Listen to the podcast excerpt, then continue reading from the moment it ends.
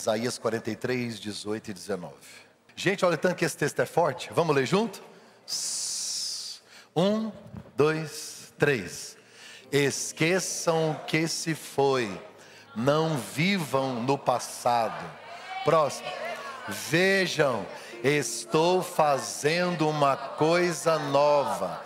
Ela já está surgindo. Vocês não a reconhecem?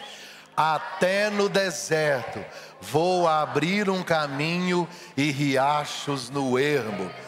Você pode dizer amém? Aleluia! Glória a Deus. O Pai está me revelando algo. Alguém essa semana abriu o guarda-roupa e disse: Como é que eu vou na festa de ano novo? Porque eu não tenho roupa. Foi revelado? É que não precisa ser festa de ano novo, é qualquer dia. Em regra geral, são as mulheres que dizem isso. Quando a mulher diz não tenho roupa, o que, que ela está dizendo? Alguém pode traduzir para mim? Quem tem um dicionário aí de mulher? Quem, o que, que ela está querendo falar? Que ela não tem roupa nova. Porque o homem, quando ele diz não tenho roupa, o que, que ele está dizendo? Não tenho roupa, pronto, é só isso mesmo. Ou está lavando. Alguém podia me ajudar a escrever um dicionário feminino? Tipo, quando a mulher fala assim, nada, o que, que ela está dizendo? Tudo. Sangue de Jesus tem poder. É muito difícil. É verdade.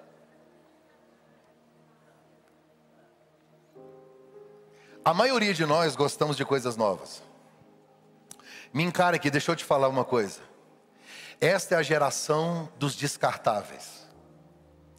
A gente troca numa facilidade de canal, a gente troca de roupa, a gente troca de carro, a gente troca até de igreja, né? É uma geração que tem poucas raízes, poucas raízes e muitas folhas. A minha geração tem até mesmo relacionamentos descartáveis. Enquanto está sendo proveitoso para você, você desfruta. O dia que não é mais interessante, você descarta, joga fora e troca. Até mesmo os relacionamentos de casamento que são sérios, e eu já falei isso aqui, que perguntaram ao Senhor com 50 anos de casado, por que que na sua época vocês não se separavam tanto? Ele disse porque na nossa época nós aprendemos que quando uma coisa estraga, a gente conserta, não joga fora. Ninguém quer pagar o preço do recomeço, da reconstrução, do processo.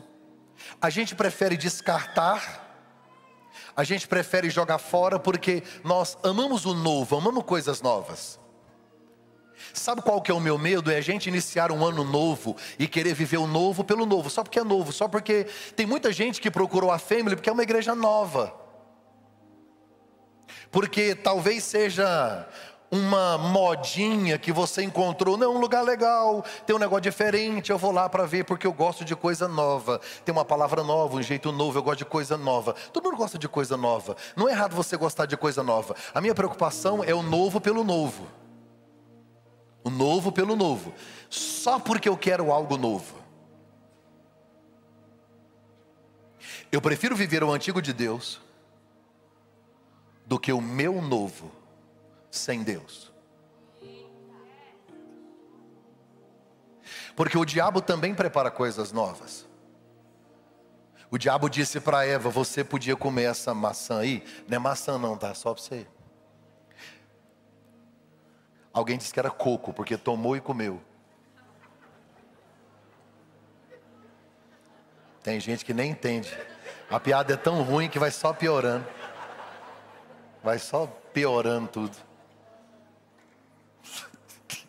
Português é.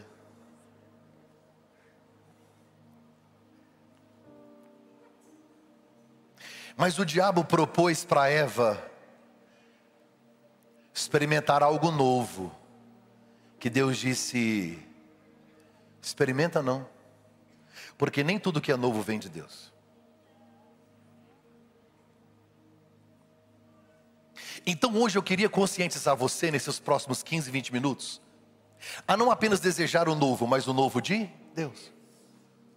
O texto que eu li, Deus está, através de Isaías, profetizando para a sua nação: Eu estou fazendo uma coisa nova.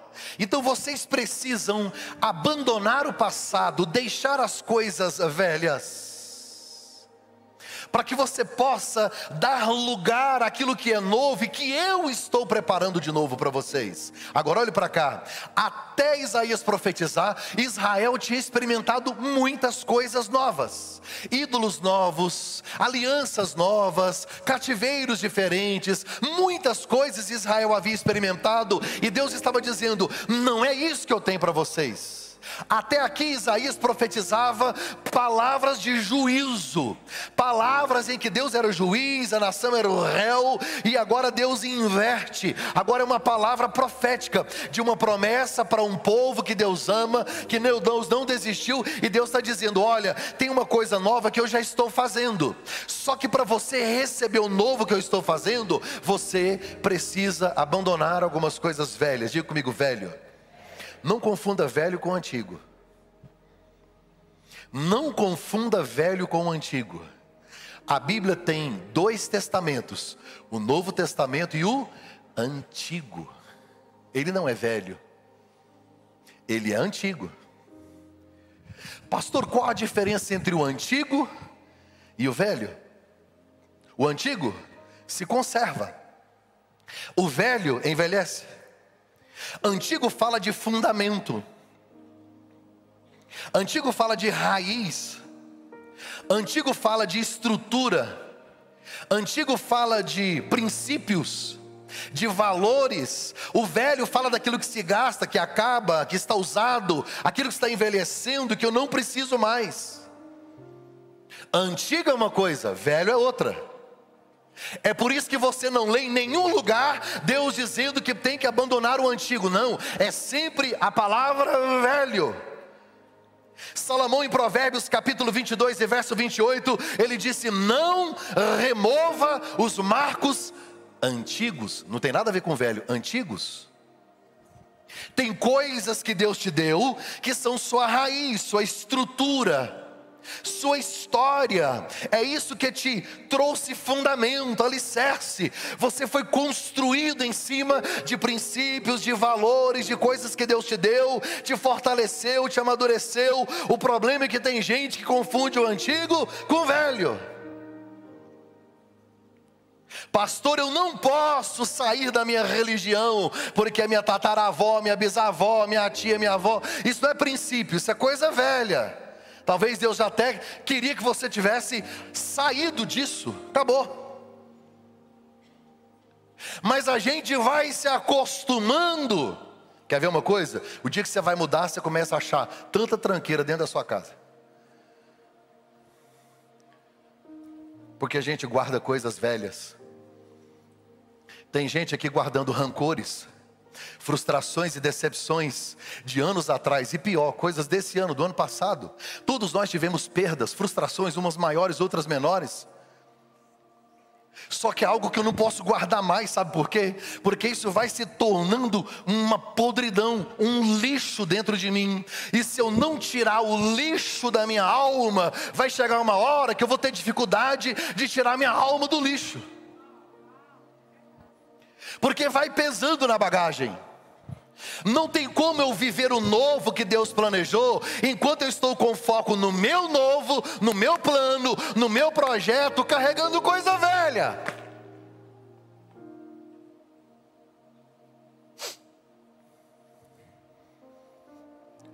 Eu preciso manter os, as coisas antigas que talvez Deus falou no meu coração, mas eu preciso entender qual é a vontade de Deus. Porque escute isso, isso é muito importante. Não basta eu decidir pelo novo, é necessário discernir qual novo.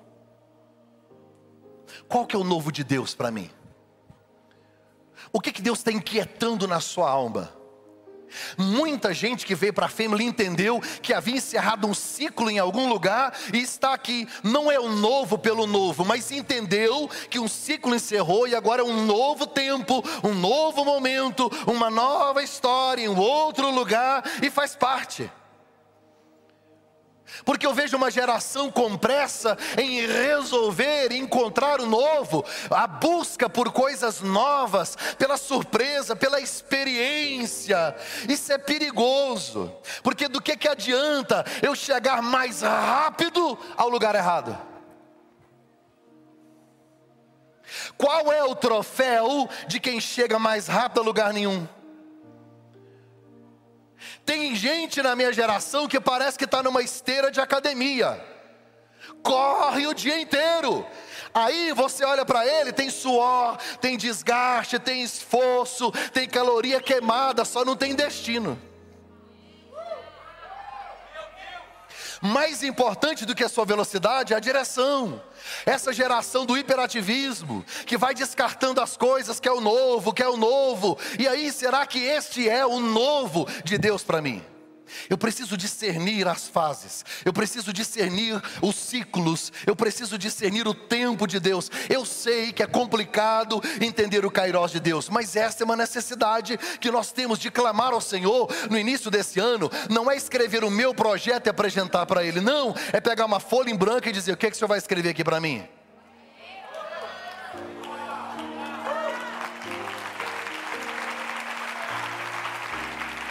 Grava o que eu vou lhe dizer. Deus é especialista em atrapalhar projeto.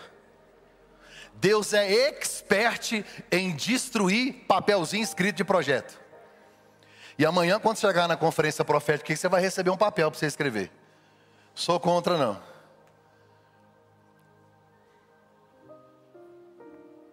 Deus vai olhar e vai dizer: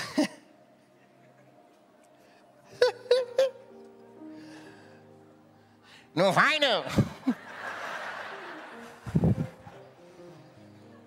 Tem coisa que vai, mas tem coisa que não vai.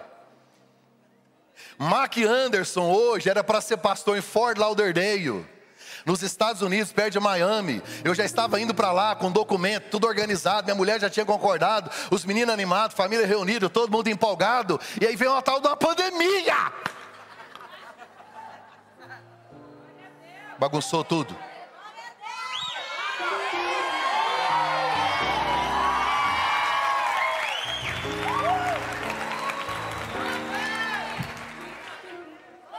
A gente está aplaudindo a pandemia. A mesma coisa que fez nós chorar, entende? A gente só entende depois. Deus ama bagunçar os, essas coisas, mudar os planos, porque os caminhos dele são mais altos, os pensamentos são mais altos. Sabe? Ana só queria ser mãe de Samuel. Deus disse: Não, eu vou esperar um pouquinho, porque eu preciso levantar o maior sacerdote e o maior profeta da geração. Então calma aí que você vai chegar lá. Enquanto ela quer mudar a história dela, Deus quer mudar a história de um país. Então por isso que Deus às vezes demora, por isso que Deus espera, por isso que Deus vai transportando e mudando os ciclos, porque através dele Deus vai mudando a nossa história. Uma das coisas que eu aprendi morando lá fora, morando na Europa, é que lá os, as, as estações do ano são muito bem definidas. Aqui no Brasil tem quatro estações, como em outro lugar. Só que lá você vê primavera, verão, outono e inverno. Quais são as estações daqui? Calor, calor com chuva, calor seco e calorão. Pronto. Eu fui em Natal esses dias. Tava quente, quente, quente, Cafó. Você vai ver amanhã que vai começar o verão. Falei, não começou ainda não? Mas eu não sei se você já teve o privilégio de estar em algum país da Europa, e eu vou falar especificamente do Reino Unido, onde a gente viveu por três anos. É que na primavera é tão bonito, é tão impactante. Por exemplo, no quintal da minha casa tinha pera, maçã e amora. Muita pera, muita maçã, muita amora. Então você entrava lá no quintal e era bonito de se ver. O sol brilhante, muita fruta. E aí os animais apareciam. Tinha esquilos no quintal da minha casa. Muitos esquilos, raposas. E os animais aparecem. Então há uma diversidade, uma biodiversidade. Tem animais. E assim, na rua, tem os animais, tem muita fruta, tem muita flor. E é maravilhoso. E eles cuidam muito bem. A primavera é encantadora. E aí depois dela vem o verão. Interessante lá que do verão todo mundo some da igreja. Por quê? Porque é uma idolatria ao sol. Como eles ficam muito tempo sem ver sol, lá no Reino Unido, quando o sol aparece, vai todo mundo para a praia, vai todo mundo para o parque. E o culto? Qualquer dia a gente aparece. Não estou brincando, estou falando de verdade. Imagina o brasileiro que é apaixonado por sol, o brasileiro que é apaixonado por calor. O verão lá é ele e a praia e a igreja daqui fica 60 dias sem aparecer. Mas o verão, ele tem uma característica. Ele traz a vitamina D que na Europa ajuda ao combate até da depressão. As pessoas ficam mais felizes, produzem mais, o dia estende mais, é época de ganhar mais dinheiro. Aí vem o outono, que para mim a melhor parte da Europa é o outono. Por quê? Porque no outono chega um momento que não tem mais frutas, então o chão não está sujo. Agora só tem folhas e elas são extremamente coloridas. A metade delas cai no chão, a outra metade fica em cima. E aí eu saía filmando igual um besta, fazendo story para todo lado. E eu punho a música, eu te vejo em tudo. Alguém já fez isso aí? a autora dessa música estava na igreja esses dias. Aí eu saía filmando, eu te vejo em tudo. Gente, lindo, era o que eu mais gostava. Só que no final do outono, não tem mais folhas. Todas caíram. Você só vê galho. E aí chega a época mais difícil, que é o inverno. Frio, neve, não tem sol, o tempo é cinza, e você não vê mais nem folhas, nem frutos, só tem galhos. Imagina comigo um cenário de morte. Um país onde cada esquina tem um cemitério. E tudo galho, tudo seco. Aquele cenário estranho que parece um filme de terror. Pastor, eu tenho um sonho de ver a neve. Vai lá e vê e vem embora. Porque trabalhar na neve, entregar comida na neve, visitar crente na neve, levar criança na escola na neve, no frio, de ônibus, não é para qualquer um, não. Um cenário de morte. E para gente como brasileiro que não está acostumado, você olha e diz: morreu. A grama desaparece. O, fo, o chão fica todo branco. Não tem uma folha, só tem galhos secos. Um país inteiro morto, você fala acabou, você fala morreu, que fase é esta? Mas ela é necessária, porque lá no fundo tem uma raiz que não está morta, ela está descansando, ela está dormindo, ela está esperando, guardada, protegida, o Criador eterno dar uma ordem, porque no dia que esse ciclo terminar, no dia que essa fase acabar, você não tem noção do que acontece. Os brotos novos começam, Deus começa a fazer coisas novas, as flores começam, os frutos vêm de novo, a primavera chega. Sabe por quê? Porque o inverno é só um período, o inverno é um tempo, não é o lugar de você ficar, é o lugar de você você passar, o inverno é o lugar de você descansar, o inverno é o lugar de você quietar, o inverno é o lugar de você se preparar, o inverno é o lugar onde Deus está te escondendo, porque a próxima fase, o próximo passo, o próximo nível será tão extraordinário, vai ter tantos frutos que Deus precisa descansar você antes, preparar você antes, guardar você antes. Então deixa eu te falar uma coisa, o texto que eu li diz que o novo de Deus está pronto e o novo de Deus já está chegando. Quem sabe sabe, esse ano foi inverno para algumas pessoas. O inverno não é o fim, o inverno não é a morte, o inverno não é um ponto final. Assim diz o Senhor: Eis que faço novas todas as coisas. Estou fazendo uma coisa nova. Estou preparando uma fase nova. Estou preparando uma estação nova. Você vai viver o novo. Tem gente aqui que vai experimentar em Deus o que nunca experimentou antes. Vai viver o sobrenatural como nunca viveu antes. A sua vida financeira vai começar a brotar coisas novas. A sua vida espiritual vai começar a fluir coisas novas. Vai frutificar na família, vai frutificar no ministério, vai frutificar na sua casa, vai multiplicar no seu casamento, vai multiplicar nas suas finanças, vai multiplicar onde quer que você chegar, porque assim diz o Senhor: estou fazendo uma coisa nova.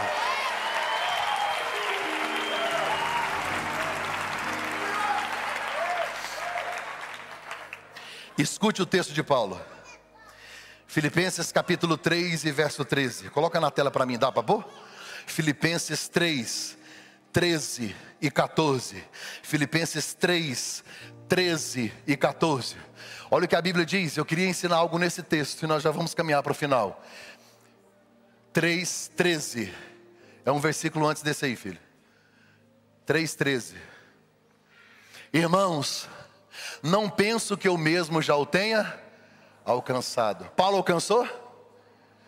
Olha para cá. Se você quer viver o novo, faça isso. Diga comigo assim: olhe para dentro. Sabe o que, que Paulo está fazendo aqui? Uma retrospectiva, uma autoanálise. Examine-se, pois, o homem a si mesmo. Ele chegou a um ponto da vida dele que ele disse assim: ainda não alcancei. Não cheguei aonde Deus gostaria que eu chegasse. Ainda não tenho o que eu deveria ter. Todos nós, esse final de ano, precisamos fazer a mesma coisa. Não é olhar para o outro. Sabe qual é a grande crise e a desgraça dessa geração? É a comparação. Olhar para o outro e comparar a sua essência com a aparência das pessoas olhar para o outro, analisar o outro, analisar a sua vida, e a comparação, ela é a mãe da frustração. Tem que fazer como Paulo, ele chegou a um ponto da vida que ele olhou para ele, eu não alcancei, não julgo que tenha alcançado, eu vou olhar para dentro. Depois ele disse: Mais uma coisa eu faço, esquecendo-me das coisas que ficam para. Ele não só olhou para dentro, mas olhou para o para trás. Ele olha para trás, porque ele precisa fazer do passado uma lição e não uma prisão. Ele olha para trás como a referência e não como um destino. O texto que eu li de Isaías disse: vocês precisam deixar o passado. Houve muita crise entre Israel e Deus. Israel foi escravo, sofreu, viveu uma vida medíocre, desgraçada, pecaminosa. Deus está dizendo: esquece isso. Aqui dentro hoje tem pessoas que precisam esquecer algo. Tem coisas que estão te machucando, ferindo sua alma, te marcando, pesando, trazendo amargura, rancor e te impedindo de ir embora. Eu sei que doeu, eu sei que foi difícil, mas passou. Ah, porque o pastor me feriu, porque o líder, porque aconteceu não sei o que, acabou, acabou, passou. Agora, tem outro tipo de gente aqui. São pessoas que olham para trás, não para olhar as tragédias, mas o sucesso que teve não tem mais. Chama nostalgia. Eu tinha um bom casamento, eu tinha uma excelente família, eu tinha um bom emprego. Gente, olha como é que era o meu ministério, olha o que eu fazia. Eu fazia. Acabou! Passou. Não é o que aconteceu, quem você se tornou. Um pastor que veio para esta igreja, me abraçou chorando um dia que eu falei de recomeço, e ele disse: Eu fracassei, eu caí, eu vivi uma tragédia, porque eu fechei uma igreja. Eu falei: Você não fechou a igreja? Ele falou: Oi? Eu falei: Você nunca fechou a igreja? Você abriu uma porta, você montou uma estrutura, você pregou o Evangelho. Quanto tempo durou? Ele disse cinco anos. Quantas almas você ganhou? Quantas pessoas foram batizadas do Espírito Santo? Quantas pessoas desceram as águas? Quantas famílias você aconselhou? Quantos casamentos você reconciliou? E fui perguntando ele. Falei, então é o seguinte: o que você fez pela igreja está aberto, isso é a igreja. Você fechou só uma porta de um galpão. Igreja você não fecha. Ele começou a chorar, falou, não tinha pensado assim. Pois é. É que você está pensando religião, você tem que pensar reino. O que, que você fez pelo reino? Tem gente que olha para trás o salário que tinha, o emprego que tinha, o casamento que tinha, não tem mais, acabou. É isso que o texto está dizendo. Eu preciso deixar no passado. O passado, ele não tem nada de novo. Mesmo as coisas boas, não dá para eu ficar remoendo e pensando. Sabe por quê? Porque Deus é um Deus de coisas novas. A melhor igreja não é a igreja antiga, é a igreja que Deus está construindo. Sabe, a melhor fase não é a que você vai viver, o que você viveu, é a que você vai viver. Deus é um Deus de coisas novas. Não limite o seu Deus por causa das suas limitações. Deus não está em crise com a sua crise. Deus não caiu com a sua queda. Deus não fracassou com o seu fracasso. Deus ainda está de pé. A promessa dele ainda está de pé. E ele está dizendo: deixa esse passado lá, deixa o que você viveu lá. Eu tenho coisa nova, eu tenho surpresa, eu tenho coisa grande. Escute, não é só uma virada de ano, é uma virada de chave chave, é uma mudança de vida. Deus está preparando para a family algo tão surreal, tão sobrenatural. Essa cidade vai ouvir falar dos milagres que são liberados aqui nesta casa. Deus está trazendo uma coisa nova.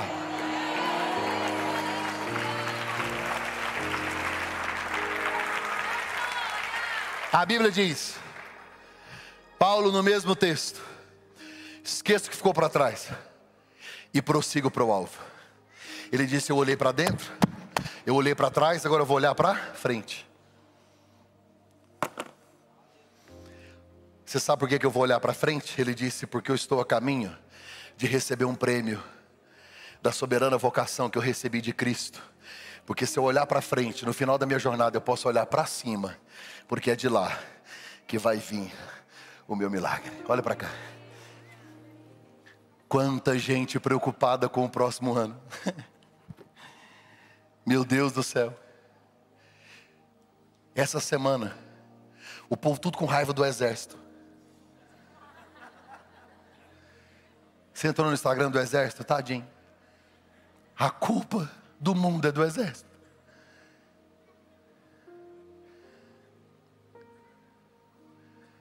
Todo mundo desesperado. Uma preocupação, meu Deus.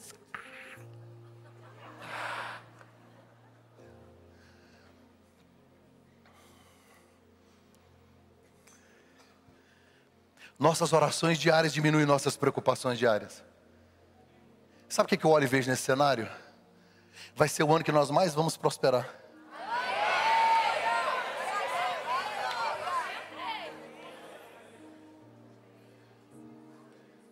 Esse é o ano que a igreja vai mais orar.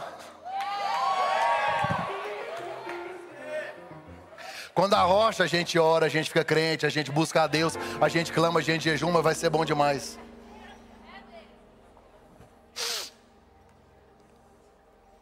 Deus sabe o que faz. Eu li, alguém escreveu assim: Estou decepcionado com o Messias. Ah, eu fui abandonado pelo Messias. É porque não é igreja, porque o Messias da igreja continua lá, sentado no trono, Rei dos Reis e Senhor dos Senhores, preparando algo novo, porque o nosso Messias nunca falhou.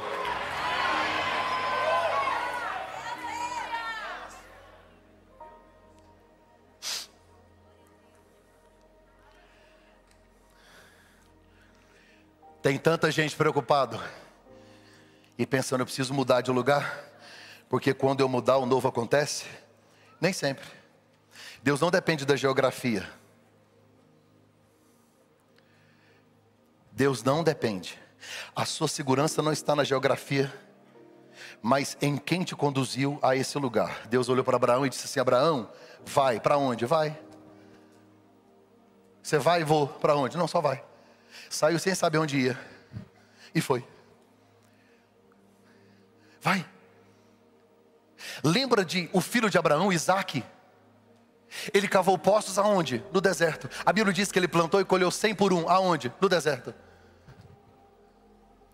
Olha que loucura é a Bíblia. A maior prosperidade e a maior riqueza de Isaac foi no deserto. Jesus multiplicou pães e peixes aonde? No deserto. A água saiu da rocha aonde? Caía maná todos os dias aonde? No deserto. E dia que eles enjoaram, Deus mandou cordonizes. Escute. Quando Deus libera uma palavra profética sobre a sua vida, não depende de onde você está, depende de quem está com você. O profético não depende do que o ambiente carrega, mas o profético carrega o que o ambiente precisa. Meu Deus, eu preciso repetir.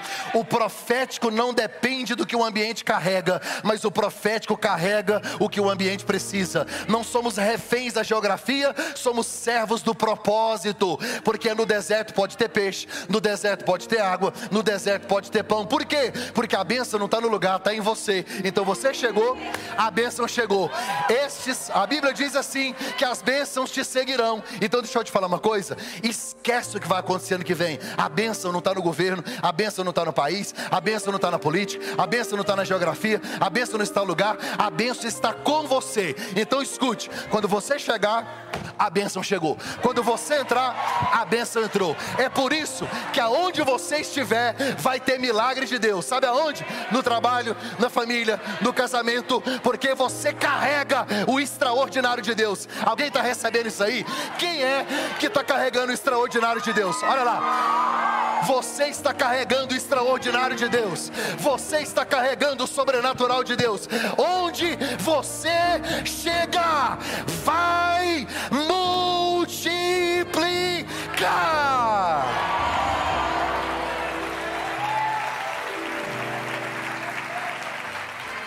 Aleluia.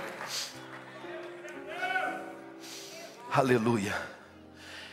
Diga comigo, eu vou viver o novo. Eu também vou viver o novo. Eu vou, eu quero viver esse novo. Eu vou viver o novo de Deus, sabe? Porque o novo de Deus já está pronto, Deus já fez, ele começa do final, é de lá para cá que ele começa. Sabe por que ele não te entregou o novo? Está cheio de coisa velha, cheio de carcaça, cheio de lataria. Pastor, mas é tão bom, pois é, o bom é inimigo do extraordinário. O bom é inimigo do extraordinário. Tá bom aí, tá confortável? Deus vai te tirar da zona de conforto. Ele vai te empurrar daí. Ele vai te jogar ladeira abaixo. Porque ou você aprende a andar, ou aprende a correr, ou tem que dar um jeito. Escute. Nós não podemos confundir o velho com o antigo. Os marcos antigos, os princípios, as coisas que Deus fez, nós precisamos manter. Mas tem muita coisa velha que a gente tem que retirar. Um dia Deus olhou para o sacerdote e disse: O fogo arderá continuamente sobre o altar. O fogo arderá continuamente sobre o altar. E quem trouxer um fogo diferente, um fogo novo, eu vou chamar de fogo estranho. Já viu isso na Bíblia? Não pode. Deus acendeu o fogo e ninguém podia colocar outro fogo, porque um fogo novo era um fogo estranho. Só que todo dia o sacerdote tinha que retirar a cinza e colocar azeite novo para manter o fogo eu vou ter que começar a jogar cinza fora. Para de insistir em carregar cinzas. Escute. Você sabe como é que os romanos puniam os criminosos? Talvez a punição mais cruel dos romanos era a cruz. Mas a segunda maneira que os romanos puniam os criminosos, isso está na história, está nos livros, pode ler. Eles pegavam um criminoso e assassinavam ele, matava ele e pegava este criminoso morto e amarrava ele num criminoso vivo, de forma que ele não tinha como soltar esse corpo.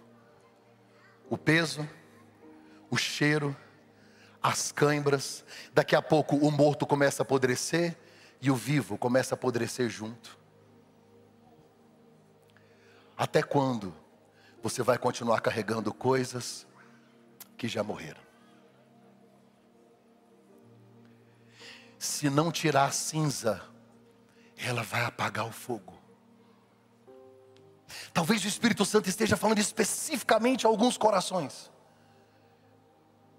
Algumas pessoas não entendem porque é uma metáfora, mas eu sei que tem gente aqui que está entendendo que algumas cinzas precisam ser removidas. Renovar o azeite, o azeite é novo, vai sendo produzido e colocado e colocado. O fogo é a essência, o fogo não muda. Esse foi Deus quem colocou, mas a gente precisa renovar em nós, talvez o desejo, o azeite, o amor, a chama, sabe, nos incendiar cada dia mais de novo. Tem gente aqui que não ora mais, não jejua mais, não busca mais, vive numa letargia, num sono espiritual. Vai entrar o ano novo carregando coisas velhas, e se você entrar no ano novo carregando coisas velhas, vai repetir repetir tudo de novo.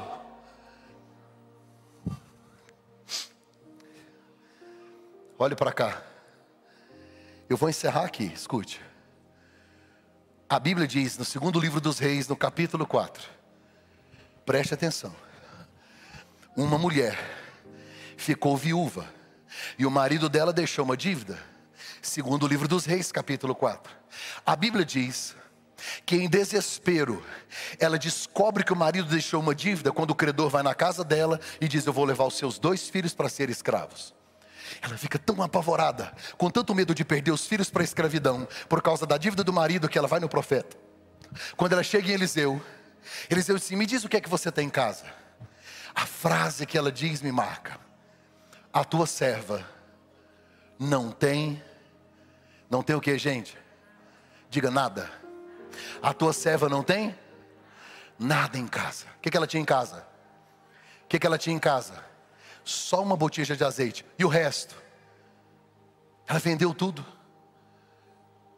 Imagine ela passando necessidade, crise, fome, olhando para uma casa vazia e dizendo: Meus móveis era tão bom quando eu tinha uma cama, era maravilhoso aquela escrivaninha, como era bom ter um lugar para sentar. Meu marido deixou, e aí ela fica com nostalgia, lembrando dos momentos maravilhosos que teve em família com o marido, porque aquela cama, porque aquele lugar, aqueles móveis, acabou tudo, perdeu tudo. A frase dela é: Eu não tenho nada em casa, nada, nada, nada, acabou tudo tudo, só tem uma botija. O profeta disse: Vai, pega vasos emprestados, vai multiplicar. Agora olha para mim. Quando ela começa a multiplicar, ela fala para os meninos: Traz mais, traz mais, traz mais. De repente ela começa a dizer assim: se a cama tivesse aqui, não cabia esses vasos. Obrigado pela cama ter ido embora, porque agora cabe mais vasos aqui nesse cantinho aqui. Obrigado porque a escrivaninha foi embora, Senhor, foi muito boa, mas agora abriu espaço para mais vasos, porque só tinha uma cama para deitar. Agora, como a cama foi embora, eu me tornei uma empresária. Agora eu sou uma negociante, eu vou ficar rica. Obrigado, Senhor, porque o Senhor tirou as coisas velhas para que as coisas novas chegassem. Escute o que eu vou te falar. Tem gente aqui que logo no início do ano vai começar a perceber Deus retirando coisas velhas. Pare de reclamar do que Deus está tirando e comece a celebrar, porque Deus está fazendo coisas novas. O que Deus vai fazer é tão grande que o que você está perdendo nem vai fazer falta. Eu sei que dói, eu sei que é difícil, eu sei que é doloroso, mas levante uma das suas mãos, deixa eu profetizar. Deus está tirando coisas velhas. Tem gente aqui que vai ter que trocar de igreja, vai ter que sair do emprego. Tem gente aqui que vai perder o emprego, vai ficar dizendo: ai meu Deus, perdi o emprego. Não perdeu, não. Não existe gente rica, não existe empresário de carteira assinada. Deus só está te tirando de lá para prosperar a sua vida. Prepare-se, Deus está tirando coisas velhas para Ele fazer coisas novas. Deus está tirando coisas velhas para Ele fazer coisas novas. Novas. Eis que faço novas todas as coisas. Em Apocalipse 21 e 5, enquanto a equipe sobe aqui. É Apocalipse 21 e 5. Jesus disse: Estou fazendo novas todas as coisas. No Salmo 40, verso 3, o salmista disse: Ele colocou um, um cântico novo nos meus lábios. Em Efésios 4 22, Paulo disse para a gente se despir do velho homem e se vestir do homem novo. Isaías 65, Deus disse que vai criar novos céus e nova terra. Na segunda carta aos Coríntios 5,17, a Bíblia diz: se alguém está em Cristo, nova criatura é, porque as coisas velhas, tudo se fez novo. Olha aqui para mim. O que, que você está disposto a deixar para viver o novo? Será que não está na hora de você sair desse relacionamento abusivo, desse namoro? Essas práticas velhas, hábitos velhos. A gente só cria um hábito novo. Quando a gente começa a abandonar hábitos velhos. Valorize as coisas antigas, os marcos estabelecidos. Mas está cheio de velharia, cheio de entulho coisa que a gente precisa tirar. O texto que eu li é muito claro. Abandone o passado. Joguem fora as coisas velhas, porque eu estou fazendo algo novo. Eu vou abrir rio no deserto. Você tem noção do que é isso? Aí ele diz: Eu vou abrir caminho no deserto. O que, ele vai abrir no deserto? Caminho. Quem é o caminho, a verdade e a vida?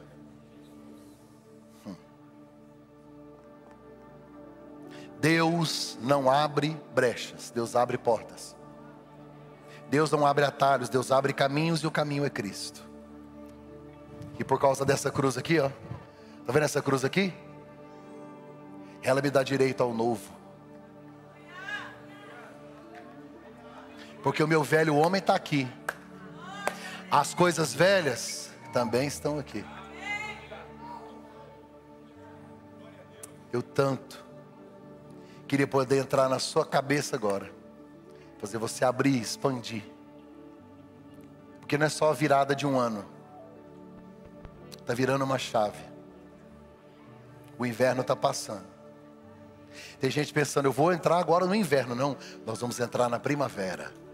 A palavra de Deus hoje é profética. Estou fazendo coisas novas. Eu queria que vocês colocassem em pé. Se vocês quiserem ficar sentados aqui, está tudo bem, está tranquilo. Fique em pé, não se movimente, não saia. Feche os seus olhos aí por um segundo. Feche seus olhos. Feche seus olhos. Feche os olhos. O que, que você vai tirar dessa mala hoje?